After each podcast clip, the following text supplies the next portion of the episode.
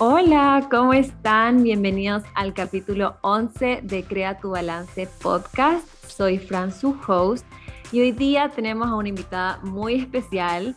En verdad me encanta su contenido y yo como futura nutricionista la admiro un montón porque algún día quisiera ser una profesional como ella. Tenemos aquí a María José Levet. Muchas gracias por estar aquí. También la pueden encontrar como NutriLevet en Instagram. ¿Qué tal? ¿Cómo estás? Hola Fran, ¿qué fue? Al fin, tenemos semanas intentando cuadrar este día. Finally pudimos. Literal, ajá, por fin, no saben hace cuánto tiempo. Yo sí o sí quería en este podcast invitar a una nutricionista y me encanta tu contenido. Como les decía, bueno, eh, Majo es ecuatoriana, ella estudió nutrición en Madrid, en la Universidad CEU San Pablo, en España, y, también ahora está trabajando ya casi cuatro años, me dijiste, en la clínica de Nutrillermo. Bueno, es en Miami, pero ahora tú por la pandemia estás aquí también en Ecuador trabajando online, ¿verdad? Claro, o sea, la clínica está ubicada en Miami, pero somos bastantes nutricionistas, entonces hay, estoy yo acá en Ecuador, hay una que está en México, hay otra que está en Guatemala y así, estamos como un poco regados por el mundo y luego están como algunos también viviendo en Miami. Yo me vine justo por la pandemia y ya decidí quedarme. Buenísimo, pero tú estás en Guayaquil, ¿verdad? Para los que escuchan, yo estoy aquí en Quito, así que por eso lo estamos haciendo virtual, pero qué cool que ya pudimos coordinar y hacer este episodio que en verdad va a estar súper interesante porque vamos a hablar de diferentes temas. O sea, hoy en día lo que me he dado cuenta y creo que muchos han dado cuenta que en redes sociales hay demasiada información y en Internet en general, información de nutrición y a veces no sabemos qué es verdad, qué no es verdad, cuál es como que la mejor dieta para bajar de peso o cómo es la mejor forma para, para vivir una vida saludable. Entonces siento que este capítulo lo quiero aprovechar para hablar con Majo sobre diferentes tipos de dietas que hay, eh, tratar de hablar quizás de, del cheat meal, de algunos mitos que hay en nutrición. O sea, en verdad vamos a hablar de un montón de cosas, así que estoy muy emocionada por este capítulo, pero ya saben, antes de empezar, me encanta hacer, eh, Majo, este como aprendizaje, update de la semana, porque me parece demasiado interesante que a pesar de que nuestras semanas a veces sean como monótonas, o sea, especialmente ahora yo siento que con la universidad casi que todas mis semanas son iguales, pero me gusta este espacio para tratar de como reflexionar reflexionar y pensar sobre algo, aunque sea pequeñito, que hayas aprendido esta semana. Entonces, si quieres, para darte tiempo para pensar para tu aprendizaje, empiezo con el mío. Eh, y en verdad súper cortito, solo para, para, dar un aprendizaje a las personas que estén escuchando. A ver, yo todavía, hoy día es martes, por si acaso, estamos grabando esto martes 16 de noviembre, entonces no ha sido como que mucha la semana que ha pasado desde que les grabé el, el capítulo anterior, pero sí se me ocurrió un aprendizaje que he tenido y no sé tú, pero yo soy una persona súper estructurada en el sentido de que tengo todo planificado, como que qué voy a hacer en la mañana, en la tarde, o sea, todo así listo. Y si yo voy a salir como que con amigos a desayunar, a cenar o lo que sea, como que siempre lo tengo organizado así. Si alguien de repente de la nada me dice, ajá, si alguien me dice de la nada, hoy como que, ah, vayamos a, a cenar y, o sea, no me descuadra ya, porque literal yo ya tenía todo, todo mi horario planificado. Pero esta semana, y en verdad literal ayer, porque ayer fue lunes, sí fui como más espontánea en el sentido de que tenía cosas que hacer y todo, pero de la nada fue como que, ¿sabes qué? Voy a salir con mi hermana, vamos a ir, hay un lugar acá riquísimo, no sé si lo conoces, que se llama La Bakery, que tienen como que postres y desayunos súper ricos. Bueno, la cosa es que nos fuimos ahí, solo comimos un postre, me tomé un té y fue súper cool. Y siento que el aprendizaje que saco de eso es que sí, sí está bien de repente ser como un poco espontánea, hacer cosas que te saquen un poco de esta zona de confort, quizás, que para mí es mi casa, literal me encanta estar en mi casa, pero creo que sí, de vez en cuando está cool hacer algo así y no tan planificado y, y siempre lo vas, al final, si lo pasas bien, lo disfrutas. Así que ese es mi aprendizaje de la semana. ¿Cuál es el tuyo? Cuéntame. Ok, yo creo que si tendría que escoger uno, y por si acaso me identifico un montón contigo porque soy igual de estructurada, o sea, a mí me hace un cortocircuito interno cuando tengo mi agenda, por ejemplo, estructurada y ya quedé en hacer ciertas cosas y alguien me cancela a último minuto, me cuesta muchísimo.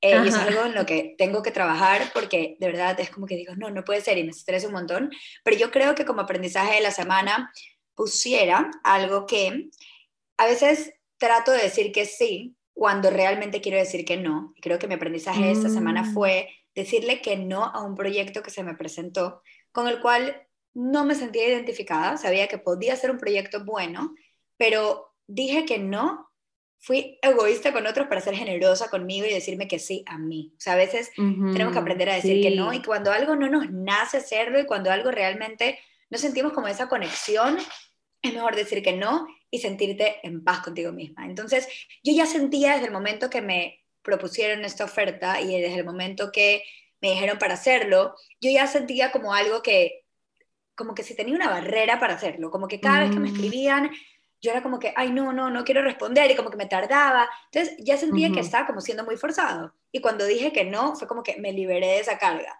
Entonces, a veces decimos que sí a ciertas cosas porque sentimos que puede ser una oportunidad, pero a veces nos estamos diciendo que no a nosotros mismos porque realmente no va con nosotros o no se alinean a nuestro propósito.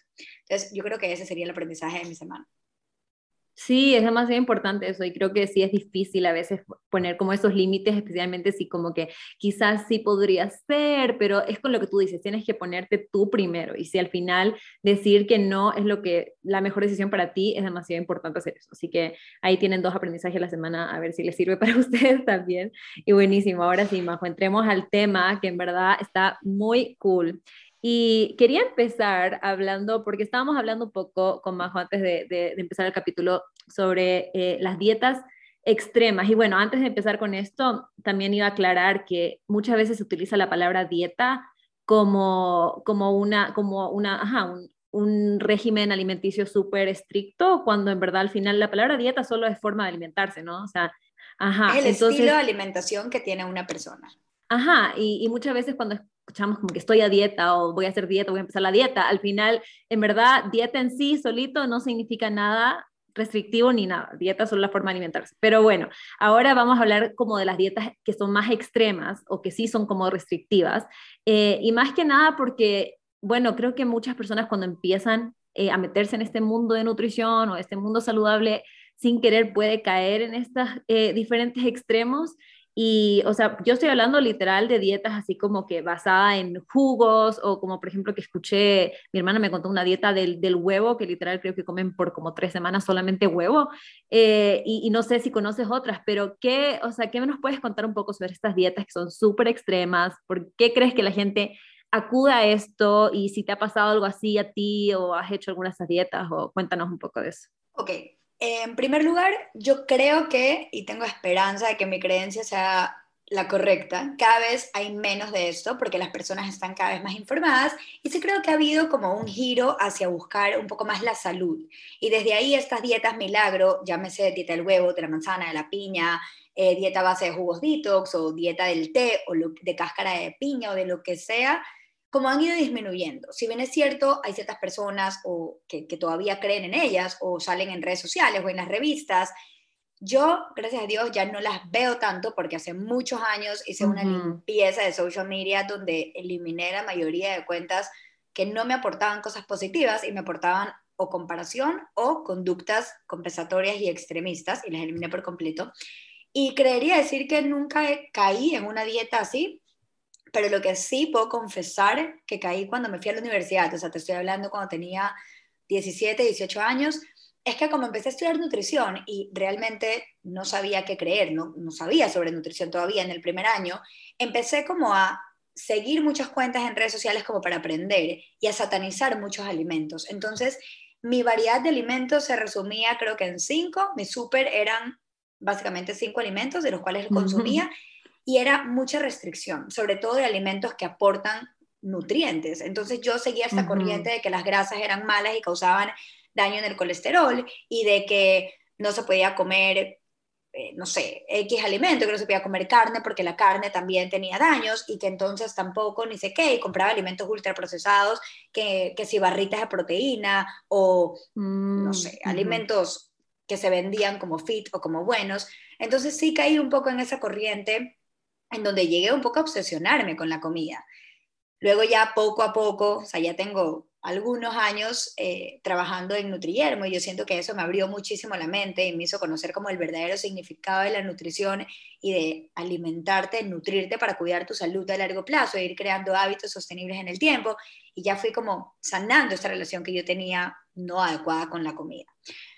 Pero estas dietas yo creo que nacen también desde buscar resultados para ayer, que es lo que la mayoría de las personas buscan a veces, en desesperación. Quieren hacer una dieta que les haga perder 10 libras en una semana y no buscan cambios sostenibles en el tiempo. Siempre no sé, a mí me ha pasado que viene alguien y me dice, Majo, ¿tú crees que me puedes hacer una dieta porque tengo un matrimonio en un mes? Entonces quiero perder 10 libras para entrar en ese vestido, pero luego sí voy a poderme comer todos los chocolates en el matrimonio, ¿verdad? Como que no están viendo el cambio del estilo de vida, sino siempre resultados rápidos y luego volver a los hábitos anteriores que no siempre son saludables.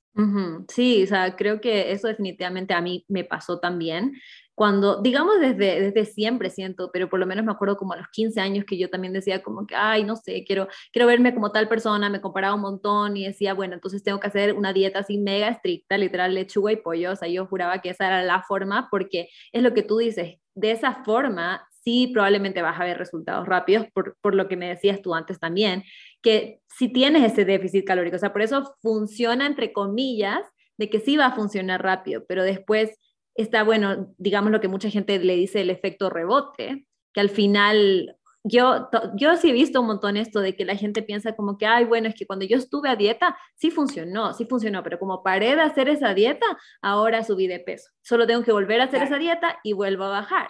Y entonces como que esa mentalidad es como un ciclo que nunca se va a acabar. Y te echas la culpa a ti. Crees que lo que está fallando eres tú. Yo no puedo, y hay personas que llegan y me dicen, no, Majo, es que yo fallo en todas las dietas que hago. Yo digo, tú no eres la que fallas, la que falla es la dieta restrictiva y extremista que estabas tratando de llevar, que no se acopla a tu mm. estilo de vida. Entonces, tú no eres el problema, el problema es lo que estás intentando hacer. Si yo me propongo, no sé, si yo me propongo en una semana leerme cinco libros, lo que falló fue lo que me propuse. Porque quizá me puedo leer cinco libros, pero no en una semana. Entonces, cuando nos ponemos metas demasiado bruscas, drásticas, en un corto periodo de tiempo, no lo vamos a poder cumplir. Y ahí lo que está fallando es eso, esa meta que estamos teniendo. Y también, efectivamente, estas dietas pueden funcionar a corto plazo, porque si es que te alimentas a punta de lechuga, en una semana vas a bajar y mucho, pero realmente es saludable, realmente te estás nutriendo, realmente le estás brindando un aporte nutritivo a tu cuerpo y le estás dando información para las diferentes funciones que tiene que desempeñar, o simplemente estás haciendo un desastre interno de ambiente hormonal para bajar de peso, más no mejorar tu composición corporal y que definitivamente no es que la dieta tenga un efecto rebote, es que vas a volver a hábitos que tenías antes y eso va a hacer que, así como perdiste 10 libras, las vuelvas a aumentar. Sí, me encanta como lo dices porque siento que tiene tanto sentido si lo piensas como con un libro o con algo así como, por ejemplo, voy a correr una maratón una semana, como que obviamente, o sea, esas metas no son realistas, pero muchas veces cuando vemos el tema de nutrición y de dietas y de comida, como que lo nos echamos la culpa de nosotros y, o sea, yo también soy culpable de esto, o sea, cuando no me salía la dieta era como que, ay, es que es mi culpa porque no tengo fuerza de voluntad y es que yo debería poder no comerme todo esto y como que, ajá, viene mucho esa, esa culpabilidad y, creo que es importante darse cuenta que no es tu culpa, al final es ese, esa forma de comer o ese hábito que no va a ser sostenible. Entonces, no sé si tienes como algún consejo de cómo empezar si alguien como que quisiera empezar a comer más saludable ¿cómo podría hacerlo que sea un hábito que no sea tan difícil? O sea, ¿cómo tiene que hacer? ¿Ir de a poco entonces? O sea, ¿cómo sería? Primero, a mí me gusta como conocer un poco la persona y para eso yo siempre hago como una asesoría, la primera de una hora y les hago llenar también como una ficha clínica antes, como para conocerla súper bien. Ir viendo un poco cuál sería la mejor estrategia para esa persona. Pero yo sí recomiendo ir poco a poco un hábito a la vez. Yo trato de incorporar como hábitos y no como cosas muy estrictas, por decirlo así, sino ir incorporando pequeñas cositas que se pueden ir cambiando en el día a día, ir incorporando un hábito a la vez y cuando ese hábito se vuelve súper efectivo y ya fácil de cumplir y ya se vuelve parte de tu rutina, incorporar el siguiente. Y por ejemplo, hoy vi una paciente que me decía, Majo, a mí no me gusta hacer ejercicio, lo odio, no me gusta, no me gusta, no me gusta. Y yo le dije, ok, ese hábito lo dejamos para después. ¿Qué te parece si el hábito de esta semana es exponernos cinco minutos al día al sol? ¿Qué te parece si eso incorporamos esta semana? La próxima semana conversamos del siguiente por incorporar. Entonces, así mm. vamos haciendo que pequeñas cositas se vuelvan sostenibles en el tiempo. La próxima semana van a ser 10 minutos al sol y quizá esos 10 caminando. Y vamos incorporando así cada vez más actividad física, cada vez más exposición al sol. Y lo mismo con los alimentos. Yo nunca te voy a obligar a comer un alimento que a ti no te guste, por ejemplo. Ni te voy a hacer pasar hambre. Entonces vamos a buscar dentro de los alimentos que te gustan cuáles son los que más nutrientes te aportan, dentro de una pirámide, por decirlo así, los que más te aportan, cuáles son los que menos y los que más los vamos a incluir el 80% de las veces y los que menos nutrientes te aportan, un 10, un 15%. Entonces vamos haciendo como un programa que se adapte a ti. Y aparte de la incorporación de hábitos uno a la vez, que para mí es súper importante, o sea, no tratar de incluir todo de una vez, porque si yo me pongo de meta, hacer ejercicio seis veces a la semana, hacer todas mis comidas saludables, no salirme ni siquiera el fin de semana, voy a terminar tirando la toalla, porque realmente somos humanos, no vamos a poderlo sostener toda la vida. Entonces yo digo, trata de incorporar hábitos que puedas incorporar siempre, que sean hábitos ancla en tu vida que sean hábitos que te lo puedas llevar a todos lados, sea que te fuiste de vacaciones, que te fuiste de viaje, que te fuiste el fin de semana a la playa, sea que estás en tu casa, sea que estás de reposo por una cirugía, mantener los mismos hábitos. Y creo que eso es súper importante también ahora que justo se está acabando el año y un montón de gente seguro ya está poniendo sus resoluciones de año nuevo, las cosas que quieren empezar el próximo año, como que muchas veces, y yo también soy culpable de esto, algunos años yo decía como que casi que, o sea, el primero de enero cambia toda mi vida, así como que literal soy otra persona, ahora voy a hacer ejercicio, aunque no hacía antes, voy a comer saludable, y, y se ponen muchos hábitos, como tú dices, no uno a la vez, sino que todos al mismo tiempo. Y eso, obvio, al final lo, estás haciendo más difícil para ti mismo, porque si son cosas que te cuestan o que no te gusta tanto hacer y de repente te las pones todo en un día, es como que demasiado y al final, como tú dices, probablemente van a tirar la toalla, se van a rendir en algún punto, no, no, es tan sostenible. O, o, también lo que a mí me pasaba mucho era como que si yo me restringía un montón durante la semana, al final de la semana, típico que tienes como el cheat meal y como que tienes esto de como que, bueno, entonces me porté tan bien esta semana que el fin de semana voy a, disfrutar porque al parecer durante la semana no disfruté. Y eso fue también un tema que te escuché hablar en el otro podcast que hiciste con Ale, que era sobre hacer que como que este estilo de vida, esta forma de comer, la nutrición en general, no se sienta como algo restrictivo, o sea, que no se sienta como que el fin de semana llega y tengo que hacer un cheat meal. Y me encantó como tú le dijiste, así que sí, sí puedes decirlo otra vez. Lo que, yo le, lo que yo comentaba ese día es que, y lo que le digo a mis pacientes, es que tú tienes que ir formando un estilo de vida que tú ames, un estilo de vida que te guste, que te encante, que realmente lo quieras cumplir, así estés de viajes, sea fin de semana. Y yo ponía este ejemplo que es como, así como cuando tú tienes una semana muy restrictiva y cuando restringes demasiado los alimentos que consumes, obviamente el fin de semana vas a querer comerte el mundo porque no estás teniendo una alimentación suficiente. Y el hambre es el principal enemigo de los atracones, porque obviamente el hambre se va acumulando. Entonces, primero respetar los niveles de apetito y saciedad. Y tienes que crear un estilo de vida que realmente te guste, que ames, que te apasiones, que lo quieras llevar a todos lados, hábitos que realmente sean sostenibles.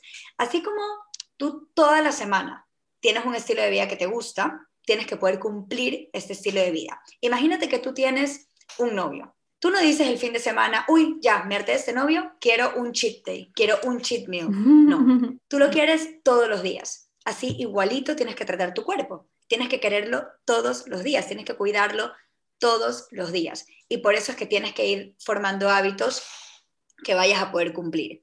Y para eso yo utilizo algo con mis pacientes que se llama la escala del apetito y saciedad, que es para ir viendo mm.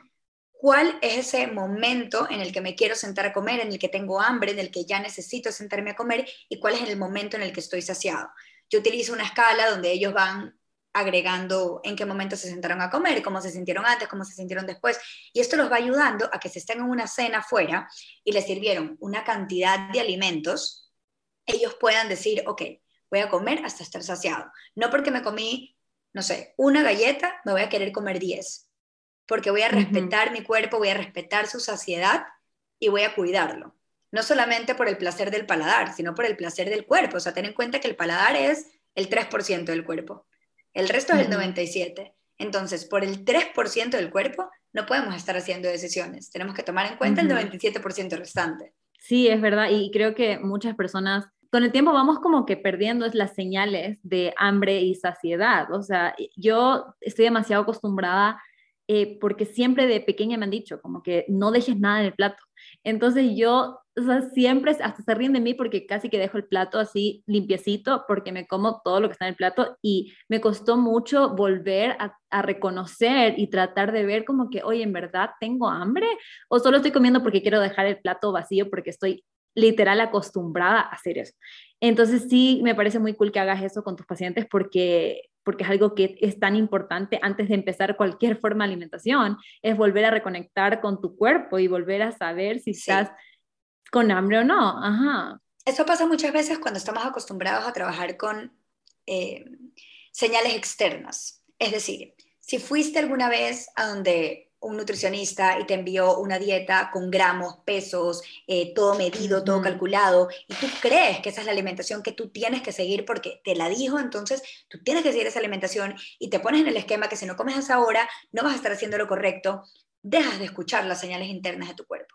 Por eso yo no confío en estar pesando, midiendo, contando, calculando, porque no somos una calculadora, porque no estamos basados en una suma y resta. Y sumar y restar lo puede hacer cualquiera. Entonces, algo que yo digo a veces, una vez me preguntaron, ¿qué sería lo principal que tú dijeras si alguien te, te dice cómo escoger a un nutricionista? Yo diría, alguien que realmente te pueda responder el porqué de las cosas, que te explique la razón de por qué te está recomendando esos alimentos, de por qué, o sea, de por qué está poniéndote un plan de alimentación de esa manera, que pueda enfocarse en tu bioindividualidad, que te pueda educar en la materia de la nutrición. Y obviamente ahí uno tiene que utilizar el sentido común y enfocarse un poco en ser tu propio policía alimentario, es decir, ¿será que lo que estoy escuchando de esta persona es cierto? O mejor investigo por mi cuenta, mejor me voy apoyando en otra información. Entonces, tampoco hay que creer todo lo que una persona nos puede decir, sino que ser ese propio policía en el sentido de poder utilizar la información externa y el sentido común para realmente darnos cuenta si eso nos va a funcionar o no. Sí, y creo que hoy en día, o sea, como, como les decía al principio del podcast, eh, hay tanta información y, y, creo que eso falta, lo que dices es muy importante, cuestionarse, no solo porque alguien lo publicó significa que es 100% real, tal vez sí sea, pero tal vez no, y sí creo que es importante investigar, hacer tu propio research y poder ir viendo qué es lo que, lo que realmente será cierto o no será cierto. Sí, y también puede que ese post que leíste en una red social se enfocaba en, un, en una pequeña parte de la población que tiene una condición distinta a la tuya. Quizá tú no te, no te sirve esa información, porque para ti, lo que para el otro es un beneficio, para ti puede ser un perjuicio. Entonces, por eso yo recalco tanto en mis redes sociales la, la alimentación individualizada. Ir donde un profesional que te ayude a tu caso particular. Sí, y esto creo que también se relaciona con lo que quería hablar después, que era, hoy en día incluso encuentras dietas listas online para imprimir y todo, y muchas personas lo utilizan porque piensan, bueno, yo quiero bajar de peso, que, usualmente no es la única razón, pero creo que, y tú me puedes eh, corregir, creo que la principal razón que las personas intentan o buscan como dietas en línea o algo así es para bajar de peso. Puede ser. yo creo que la mayoría de las veces cuando las personas buscan dietas en Internet, sí es muy probable que sea para perder peso. Ajá, y yo he visto, bueno, por lo menos amigos o personas cercanas a mí, y justo ahora que te contaba que creo que está súper de moda, algunas dietas o algunas formas de alimentación, por ejemplo, la, la, ayuno intermitente o la dieta keto, y muchas veces hay mucha propaganda, mucho marketing sobre esto, y como que yo te doy la mejor dieta y descárgalo online y es la misma, digamos, dieta para muchas personas, y ya no sigue esto que tú dices de como que una dieta individualizada o personalizada para cada persona.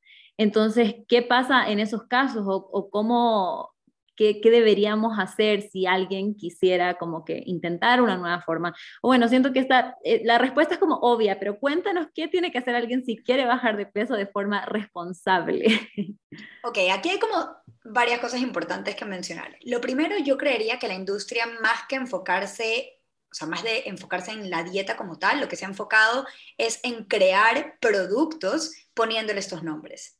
O sea, yo creo que ese ha sido como que el principal marketing en el que se ha enfocado. Entonces, eso yo digo es un scam. O sea, si tú agarras cualquier producto y afuera dice keto, keto, keto, keto, no confíes al 100%, vira y chequea los ingredientes. No te voy a decir que todo lo que dice keto va, no va a ser bueno, pero muchas veces dice keto por fuera, pero puede tener aceite vegetal, de soya, de maíz, de canola, siendo un alimento súper inflamatorio, pero igual es keto, porque el aceite de soya no tiene carbohidratos, entonces por ende sería keto, pero realmente es un food scam, porque no, no necesariamente va a ser saludable ni te va a aportar beneficios.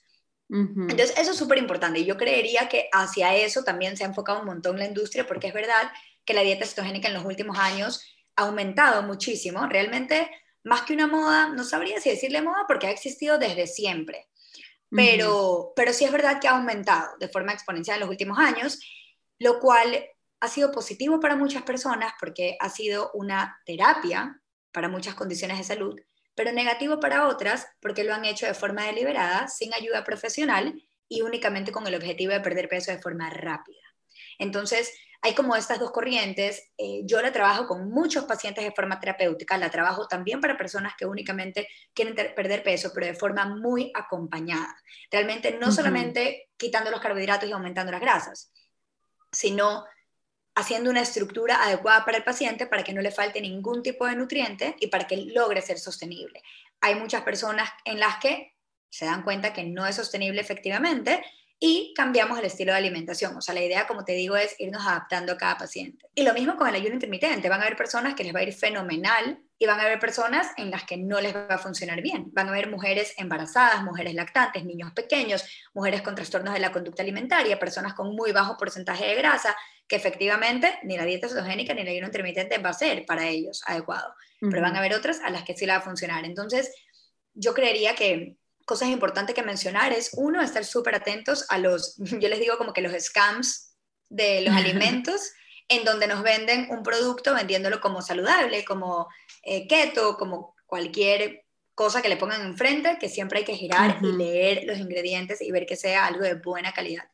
Definitivamente, si no entiendes estos ingredientes, déjalo a un lado. En segundo lugar, hablar de cuándo es una alimentación adecuada para ti. Y para eso, ayuda profesional. O sea, ir donde un nutricionista que pueda establecer cuál va a ser el plan de alimentación adecuado para tu caso particular, para tus condiciones de salud y para tu objetivo.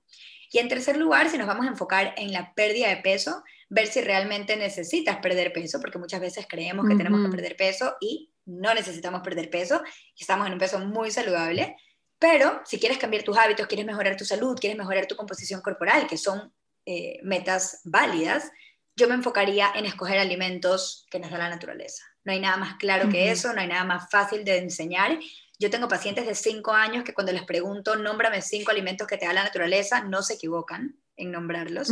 Y cuando les pregunto, ¿los doritos te los da la naturaleza o te los da la fábrica? tampoco se equivocan en esa respuesta. Entonces, yo creo que esa es una forma muy simple de empezar a hacer una limpieza de despensa, una limpieza de refri, incluir alimentos que te dan la naturaleza y quitar aquellos creados en una fábrica en los que hay que pensar dos veces si incluirlos o no. Y, y ya para cantidades o para medidas o para qué incluir en qué momento, insisto, recomendaría también ayuda profesional para ver qué es lo mejor para ti. Sí, lo que dices del etiquetado me pareció súper interesante y es verdad que pasa que, muchas veces, bueno, y hoy en día yo creo que hay más y más productos con esta etiqueta de keto, eh, pero también ha habido muchos estos productos de sin gluten o veganos que las personas relacionan como que, ah, bueno, si es sin gluten, entonces es saludable y no lo cuestionan y no dan vuelta y ven, o si es vegano es saludable, cuando en verdad estas son como categorías en donde pueden entrar muchos alimentos en donde no necesariamente son saludables o como tú dices, o sea, literal naturales, comida real. Incluso muchas veces son muy procesados, pero pueden poner esa etiqueta porque técnicamente sí entran dentro de esa categoría de alimentos. Entonces sí creo que algo importante es que aprendas un poco sobre eh, el etiquetado nutricional, sobre cómo leer los ingredientes, o sea, leer los ingredientes cualquiera, digamos, podría solamente fijarse en eso, pero creo que es algo que muchas personas, por lo menos yo me acuerdo cuando yo quería empezar a vivir una vida más saludable, yo nunca se me ocurrió darle vuelta al, al, empaque. No sé por qué, o sea, siento que es algo tan simple, pero yo no, nunca lo hacía. O sea, yo, por ejemplo, em, amaba la granola, yo siempre empecé, la granola es saludable, entonces compraba, yo vivía en Estados Unidos eh, cuando estaba en la universidad, la primera vez, y como que me acuerdo que encontraba así como que granola y yo decía, bueno, esto es súper saludable porque es granola, y nunca se me ocurrió darle vuelta. Y ahora que he ido de vacaciones algunas veces, como que busco la granola que yo había comprado y era full azúcar, era como que era súper procesado, pero nunca se me había ocurrido darle vuelta. ¿Y sabes cuál es el inconveniente en este caso? Que porque no pasa nada si a ti te provoca comerte una granola de vez en cuando, te compras la que te encantó y te la comiste, buenísimo. El inconveniente es que te venden algo bueno. O sea, te lo venden como saludable, te lo venden como el estilo de alimentación que sea que estás llevando, cuando no lo es. Ese es por eso es que yo trato de educar a mis pacientes, como decirles, ok, si tú te quieres comer este producto sabiendo lo que es, cómetelo. Pero no quiero que te lo comas pensando que va a ser un beneficio para tu salud cuando no lo es. ¿Se entiende? Ajá, exacto, sí, yo también creo que ese es el problema, porque al final yo también trato de ser súper flexible ahora, digamos que he aprendido, porque al principio no tampoco era así, pero, ajá, entender y saber, ¿sabes que quiero esto porque se me dio la gana, quiero comérmelo, pero no tener que vivir como en este engaño en donde tú crees que lo que estás comiendo es como una mejor opción cuando simplemente es puro marketing y es solamente lo que está enfrente. Entonces sí creo que eso es súper, súper importante también saber y, qué bueno que eduques porque al final, ajá, cualquier persona puede darte una dieta o lo que sea, pero si realmente no aprendes tú solito, como que tampoco es que tú vas a estar ahí para siempre, para ellos. Entonces sí es bueno que ellos vayan aprendiendo. Y también otra cosa que creo que es importante es que no sé, no sé por qué, pero siento que la gente cuando busca un profesional o busca un nutricionista no siempre hace como su investigación y yo siento que sí debería hacer un poco, porque por lo menos a mí me llegan a veces mensajes de como que, Fran, mándame una dieta o Fran, como que cuánto cobras por los planes nutricionales y es como que en mi Instagram pueden ver que yo no soy nutricionista todavía, estoy estudiando y creo que muchas veces pasa esto también, en donde las personas no ven dónde están buscando la ayuda. Y creo que eso es muy importante, uno, porque también justo ahora estaba aprendiendo mis clases de que muchas personas van a un nutricionista y si ese nutricionista no les gusta o les manda algo muy difícil de hacer, nunca más vuelven a ningún nutricionista, porque sienten que todos son iguales, o sienten como que, bueno, yo traté una vez y me dieron una dieta horrible. Y creo que la gente, o sea, primero, importante hacer tu investigación, trata de ver quizás si tienes recomendaciones de algunas amigas, o mira, hoy en día que tenemos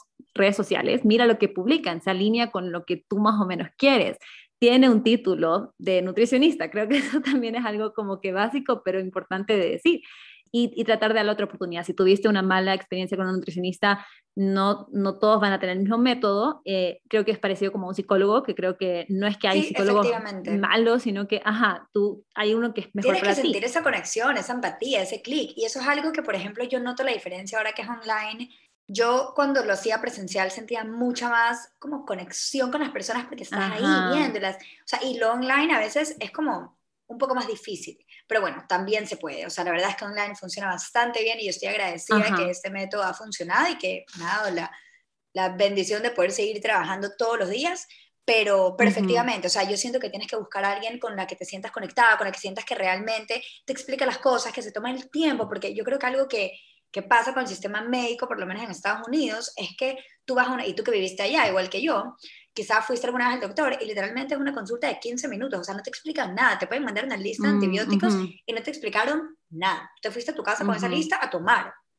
Entonces, yo creo que, que, también tenemos que buscar un profesional y yo lo trato de buscar en todos los profesionales a los que yo voy, personas que realmente se tomen el tiempo de entender mi caso y de querer el mejor outcome, o sea, el mejor resultado de, de, lo, de lo cual para qué los busqué. Y, ajá, dense, una oportunidad si es que ya les ha pasado, porque sí he escuchado de experiencias que quizás no les gusta y dicen, bueno, todo va a ser igual y no es así. O sea, y yo sí lo relaciono con este tema de como psicología, porque sí me ha pasado también, eh, que quizás es más obvio que tiene que haber una conexión, pero es que también tiene que haber una conexión con tu nutricionista. Entonces, creo que eso es súper importante en el momento mm, cuando vas a buscar a un profesional que te ayude en esto. Y también otro tema que muchas personas me preguntan es cómo funciona esto de la alimentación intuitiva. O sea, yo digo y yo pienso que yo sigo una alimentación intuitiva, pero quiero saber igual como un poco la perspectiva tuya de qué significa eso realmente y si tú como nutricionista puedes ayudar a alguien a comer intuitivamente, porque al final, eh, o sea, creo que hay esa como confusión, porque es como que, ah, bueno, pero si es intuitivo, es lo que yo quiero. Entonces, ¿Cómo voy a un, nutricionista que me enseña a comer intuitivamente si al final yo no, no, me van a dar medidas o lo que tú dices como que no voy a pesar, entonces ¿qué me van a mandar ellos? Hay dos tipos en los que cuando viene una persona a mí que quiere aprender a comer de forma intuitiva, pero yo me empiezo a dar cuenta de que su intuición no está siendo tan adecuada porque viene de dietas muy estrictas, con mucha restricción, con estas llamadas externas eh, hacia un estilo de alimentación en donde no puede como romper esa barrera. Entonces, ella cree que está comiendo de forma intuitiva, pero igual está siguiendo un esquema demasiado estricto. Yo sí digo como, ok, vamos a no seguir de forma tan intuitiva, yo te voy a decir más o menos qué cantidades vas a utilizar.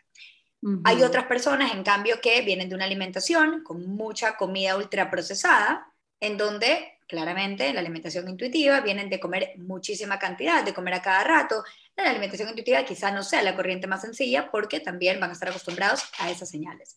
Entonces lo que empezamos a trabajar un montón es con ese chart que yo te comentaba, que es como una tabla que te explica del 1 al 10 cómo van tus señales de apetito y saciedad y te explica qué sientes en cada uno de los lugares para que tú la puedas visualizar y decir como, ok, me siento aquí en este momento del día y te explica cómo ir comiendo, cómo ir teniendo una, una, un higiene alimentario, por decirlo así, o sea, sentarte a comer sin pantallas, estar exclusivamente masticando cada bocado, consciente, y tratar de esperar el momento en que te sientes saciado, que va a ser también un lugar en esa escala. Entonces, yo lo que hago con mis pacientes es que ellos van señalando, vamos trabajando este tema, lo van escribiendo.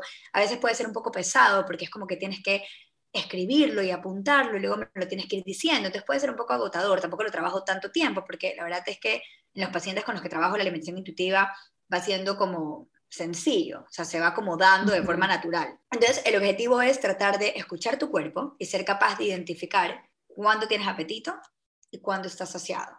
Eso es lo básico y lo fundamental. Una vez que logras identificarlo, vas a poder ir escogiendo los alimentos en las cantidades que tu cuerpo necesita. Pero ojo, no es comer cualquier cosa en cualquier momento. Obviamente vas a respetar ciertos antojos que te van dando de vez en cuando, pero vamos creando que la base de tu alimentación sean alimentos que te aporten nutrientes. O sea, no hacemos una alimentación intuitiva con que hay, intuitivamente quiero siete paquetes de galleta Oreo. O sea, no.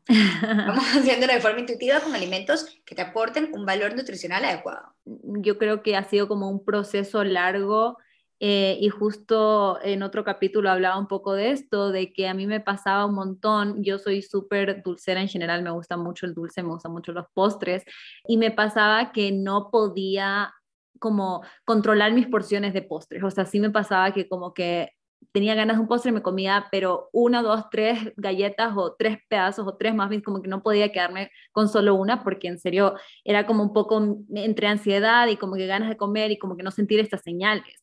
Eh, y creo que con el tiempo y un poco también enfocándome en otras cosas, no solo nutricionales, pero como que mi salud en general, creo que ahí me fui dando cuenta y ahora o sea, todavía siento que es como un milagro que, me, que puedo comerme mitad de una galleta y ya estoy. O sea, solo quería como que algo dulcecito y estoy bien y ya no hay como esa ansiedad de que ay, se va a acabar, me tengo esa todo en este momento. Esa adicción, cuando hay algo, cuando tú le tienes una adicción a algo y te lo restringes y te lo restringes, es muy difícil pedirle moderación.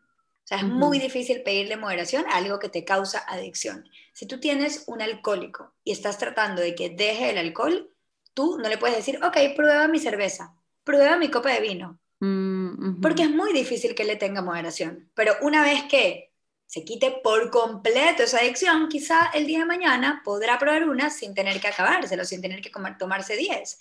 Entonces, cuando tú le tienes mucha adicción a un alimento y lo restringes demasiado, va a ser casi imposible de que puedas moderar su consumo y realmente escuchar tu cuerpo para poderle dar sus necesidades. Sí, es demasiado cierto, o sea, literal, porque yo antes no entendía, decía, ¿cómo antes, en serio, nunca se me hubiese pasado por la mente dejar la mitad de una galleta. Y hoy en día es como que, wow, en serio, solo quiero probar un poquito y como que ya estoy bien. Entonces, sí, sí, literal es adicción. O sea, sí pasa que hay momentos y también creo que está relacionado con un poco la salud mental. O sea, yo creo que también a veces pasa que tratamos de sentirnos mejor o llenarnos con comida cuando al final como tú dices, no es que tienes hambre, sino quizás tienes hambre, pero de otra cosa, o sea, no está, es algo emocional o algo relacionado con otro tema que creo que también eh, lo hablabas o he escuchado un montón de que la nutrición no se trata solamente de alimentación, ¿no? O sea, al final son como diferentes cosas y justo eh, he visto en tus redes sociales que hablas un montón de, de, diferentes cosas en general, pero si quieres cuéntanos un poco las otras cosas que son importantes para tu salud, que quizás no son directamente la alimentación, pero sí van a influir tu salud en general. Claro, yo, yo digo que la nutrición no es solamente lo que está en el plato, también hay muchas cosas fuera que nos nutren y para eso obviamente está la salud mental, están hábitos que podemos tener en nuestro día a día. Y justo hoy leía eh, a un doctor que yo sigo, se me fue el nombre, me gustaría darle crédito, pero no me acuerdo el nombre. Si luego me acuerdo, te lo digo. Pero bueno, él decía que él utiliza este ejemplo con sus pacientes eh, para ir formando hábitos e ir mejorando el estilo de vida, en el que somos como un queso suizo. Y que si tú lo cortas en rebanadas finitas, tú vas a ver que el queso suizo, cada rebanada tiene ciertos huecos en diferentes lugares. Entonces, pero si tú empiezas a poner una rebanada encima de la otra, estos huecos se van a ir tapando. Entonces, la idea no es ser perfecto en un hábito. La idea es ir creando muchos hábitos correctos en tu estilo de vida para ir como llenando estos huecos, ir sanando la raíz de los problemas o ir mejorando tu estilo de vida en general. Y mm, eso es lo que yo hago con mis pacientes, como ir incorporando pequeños hábitos y, aunque sea súper repetitiva con el tema, pero es que es lo que te va a dar salud a largo plazo. Y a veces me preguntan, bajo qué alimentación tengo que seguir si me duele la cabeza? Y yo, esta. ¿Y qué alimentación tengo que seguir si me duele la barriga? Esta. O sea, como muchas veces vuelvo a lo mismo, pero es que son los mismos hábitos los que van a mejorar tu salud de forma exponencial. Obviamente hay condiciones de salud específicas donde hay que hacer protocolos mucho más estrictos, pero en líneas generales, comer comida que te da la naturaleza, dormir suficiente, exponerte al sol todos los días, regular tu ritmo circadiano exponiéndote a la luz del día y evitar la luz artificial por la noche, em, hidratarte suficiente, agregarle electrolitos a esa agua o, a las comidas en general y no solo comer insípido y tomar full agua porque no te estás hidratando de forma correcta. Creo que eso sería mantenerte activo, obviamente, no necesariamente estar dos horas en el gimnasio, pero tener un estilo de vida activo con movimiento, eso yo creo que sería como lo principal. Ajá, y me acuerdo cuando pusiste, no sé si fue una historia o un post de como que levantas en la mañana, no veas el celular y sale a mirar, o sea, no por la ventana, pero sale afuera a mirar el cielo o a ver la luz natural, digamos, y, y lo empecé a hacer y sí, en verdad que hace una diferencia y, creo que es algo que no nos damos el tiempo de hacer porque también tenemos estas vidas ocupadas y estamos siempre con el celular. Entonces, creo que es algo muy difícil, o sea, incluso que yo que en serio quiero hacerlo, a veces sí es súper difícil porque es como que está ahí al ladito, lo quiero ver, solo voy a ver un segundito. Y, y es difícil, pero sí creo que ir aplicando, como tú dices, son hábitos. Al principio puede que sea como algo súper consciente y que tienes que repetírtelo, como que, ok, me sonó la alarma, no agarras el teléfono, María José, porque si lo agarras te vas a quedar respondiendo todos tus mensajes, ver correos electrónicos, voltealo. Es como que te lo vas a tener que repetir, pero llega un momento en que este hábito tan consciente se vuelve inconsciente. Ya se vuelve parte de tu rutina, como, ok, suena la alarma, yo ahora incluso me despierto antes de la alarma, eh, entonces me mm. despierto antes de la alarma, me paro y inmediatamente abro las cortinas, abro la ventana y me quedo cinco minutos viendo la luz natural, o sea, exponiéndome al amanecer. Cuando incluso tengo más tiempo, lo que hago es bajo, me tomo un té en el patio de mi casa y así tengo esa exposición. Esa mm. exposición de las primeras horas de la mañana tiene un impacto enorme en la regulación de tu ritmo circadiano y tu ambiente hormonal. Es súper importante. Incluso eso determina la hora de la de la, del release de melatonina en la noche. Mm, Entonces va a impactar también en tu sueño. O sea, es importantísimo. Entonces, si hay un hábito que pueden incorporar es ver esa luz del amanecer en la mañana. Sí, en verdad que sí. y al final no es tan difícil, solo que es como diferente a lo que estamos acostumbrados. Entonces creo que sí es algo que todos podríamos tratar de hacer, aunque sea, tenemos, tenemos uno, dos, tres, hasta cinco minutos eh, que podríamos usar haciendo eso. Así que buenísimo. Y, y bueno, antes de meternos a los mitos de nutrición, no sé si se escucha, mis perros están ladrando, pero bueno, justo tenemos acá la lista de mitos de nutrición porque me encanta poder meterlas a ustedes también en este podcast y les puse la opción para que me pongan aquí algunos mitos y vamos a ir diciendo como que si es mito, si es verdad y vamos a hacer esta parte como más rapidita. Pero antes de entrar a eso, solamente quería o sea, que aclaremos un poquito lo que habíamos dicho en algún punto, que justo te iba a decir y me había olvidado en ese momento, pero ahora me acordé. Pero, pero sí, o sea, con todas estas quizás dietas más extremas y estrictas y algunas eh, personas que tienen como este propósito principal de bajar de peso, como tú decías, al final del día sí puede ser que es importante bajar de peso para la salud, pero al final, como tú dices, hay otros pilares que son importantes para la salud aparte del, del peso. No sé si quizás ahí me podrías decir algunas cosas que es importante, o sea, cuando estés o vayas a hacer una dieta, no solamente es importante el peso, pero es importante también ¿Qué más?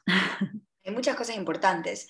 Eh, dentro de eso también ver cómo están tus analíticas, hacerte unos exámenes de sangre y ver cómo está tu insulina, ver cómo está tu glucosa, ver cómo está tu vitamina D, ver cómo está tu cortisol en la mañana. Esas son cosas importantes y también hay algo, yo, o sea, si te podría decir una estadística, creo que 8 de 10 de las estadísticas, de las analíticas que veo en mis pacientes, hay déficit de vitamina D.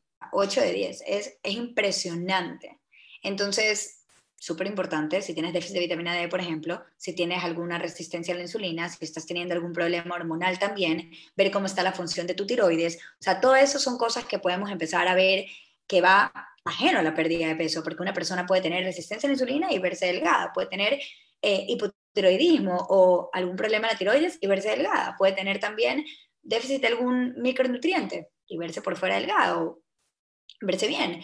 Entonces, como enfocarnos en esto y para eso también habría que ir donde un profesional para que nos diga exactamente qué medir y en qué nivel debería estar y no solamente que estén en niveles normales, hay que tener niveles óptimos. O sea, nosotros nos merecemos un estado de salud óptimo, no normal.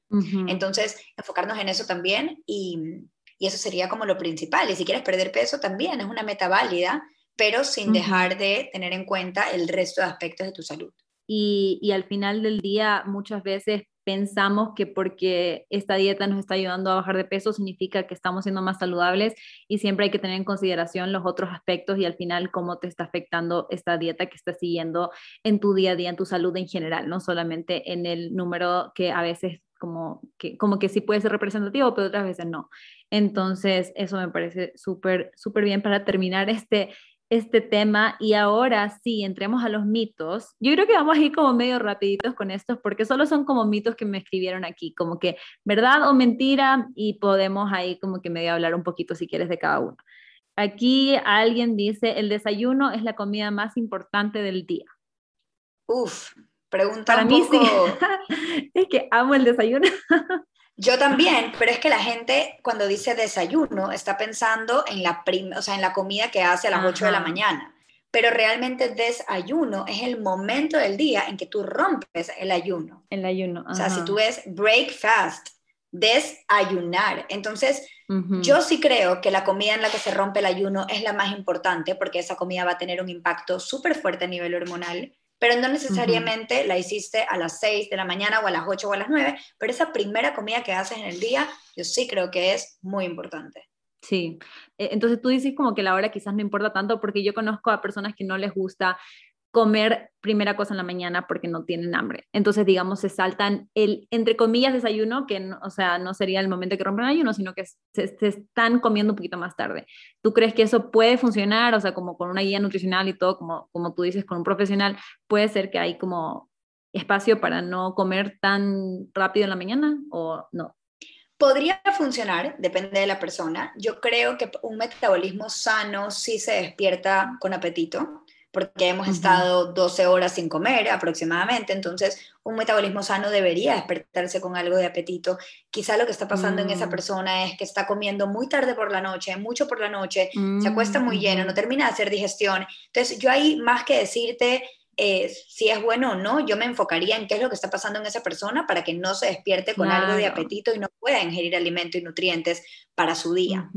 Entonces, eh, como revisaría un poco más allá y no es que hay una comida más importante que las otras, realmente todo lo que tú consumes en tu día es importante y, lo más importante es incluir nutrientes de calidad. Sí, creo que eso es demasiado cierto, porque yo me acuerdo cuando era más chica y estaba en el colegio, no me gustaba desayunar y creo que era porque como que estaba muy apurada, porque tenía que ir al colegio, porque estaba estresada, porque todas estas otras cosas.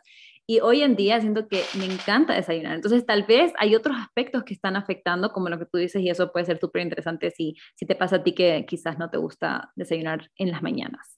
Pero bueno, hagamos otra pregunta. Aquí dice, ¿el jugo de apio ayuda a desintoxicarse? Realmente la desintoxicación la llevan a cabo nuestros órganos. Nosotros tenemos órganos que se encargan de eso y un jugo no va a hacer eso por ti. El jugo de apio tiene beneficios, que son los beneficios del apio como tal, nada, no es la panacea. Realmente, si yo te puedo aconsejar algo, cómete el apio, no tienes que tomártelo en jugo, ni estar exprimiendo kilos de apio para tener los beneficios del apio como tal.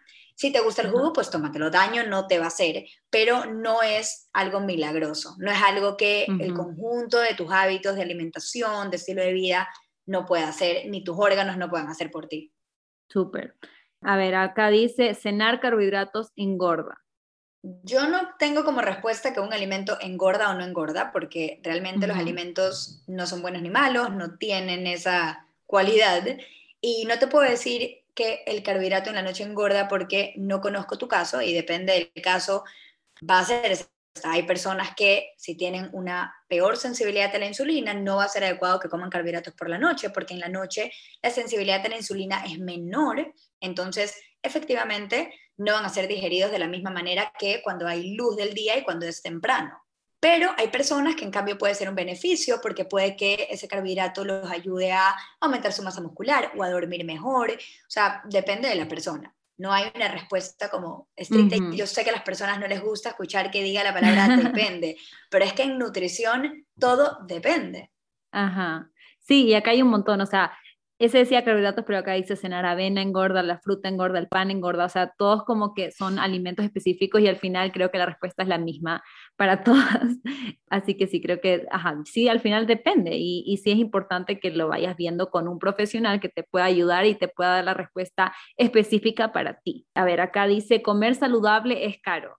Yo creo que ahí volvemos a la respuesta de depende. Es caro si quieres estar comprando todo el tiempo alimentos fancy, por decirlo así. O sea, el otro día mi hermano justo como que decía, me decía, ñaña, pero es que no sé qué llevar al colegio porque ya se acabó el jamón serrano y el queso manchego en la casa. Yo como, Jaime, pero se llama Jaime, mi hermano yo, Jaime, no tienes que llevar eso al colegio. Te puedes llevar una ventresca, te puedes llevar una fruta, te puedes llevar un poco de nueces, o sea, te puedes llevar un yogurt, como que tú puedes encontrar alimentos económicos, pero todo depende de tu propio estilo de vida, de tu nivel económico y de qué tanto quieres gastar en alimentación. Para mí la alimentación es una prioridad y realmente está dentro de mis prioridades.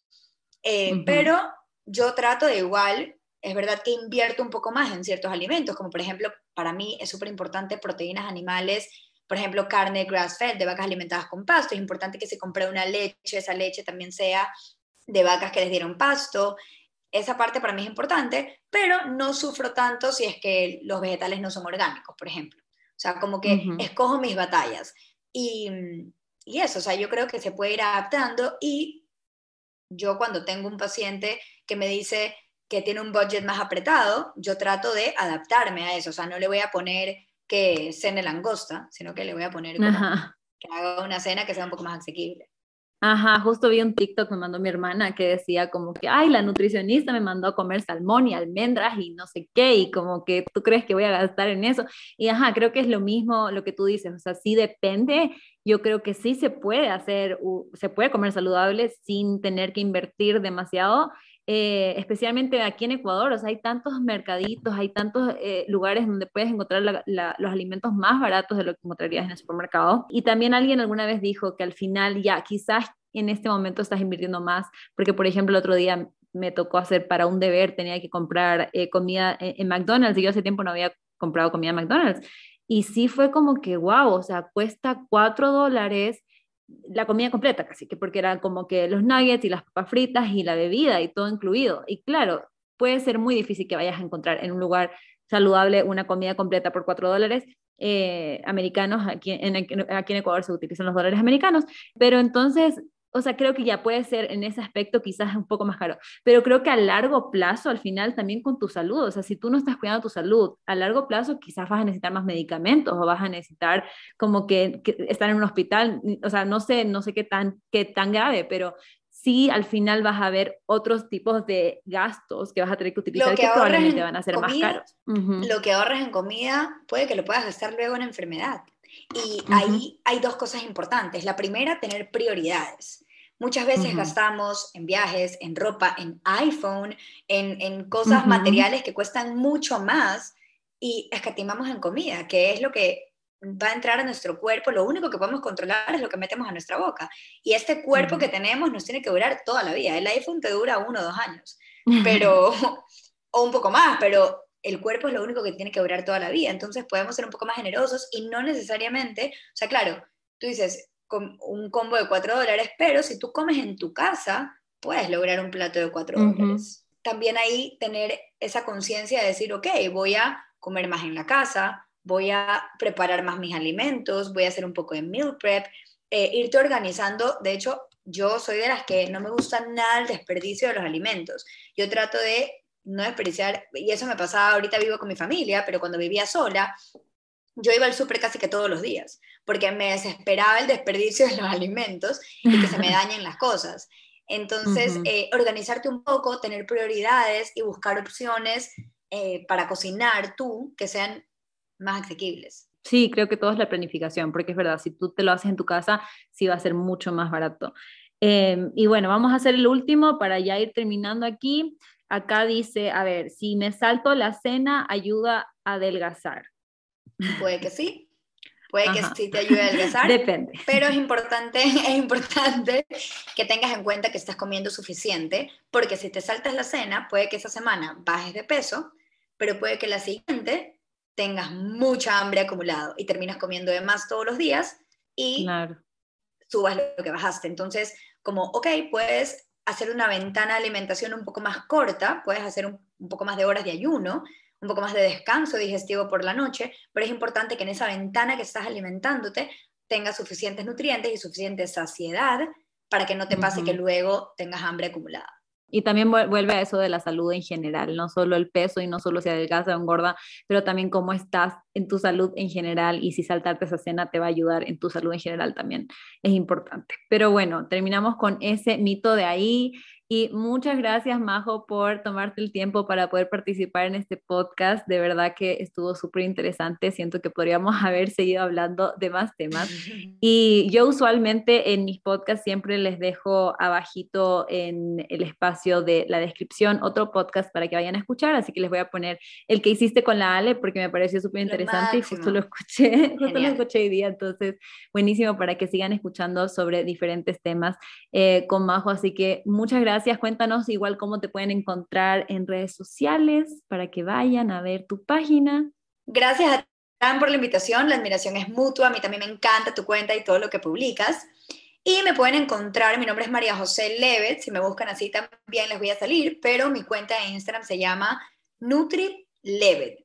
Nutri de nutrición y Levet mi apellido. Igual Fran ahí se los deja abajo para que puedan ver. Sí, sí, ahí les dejo toda la información para que vayan a ver. En verdad que su contenido es buenísimo, tiene muchísima información, súper útil y ya saben, igual tiene citas online. Así que buenísimo porque puede ser para todas partes del mundo. Así que muchas gracias. Gracias por escuchar a todos. Etiquétenos si están escuchando este podcast y nos vemos el siguiente lunes. Bye.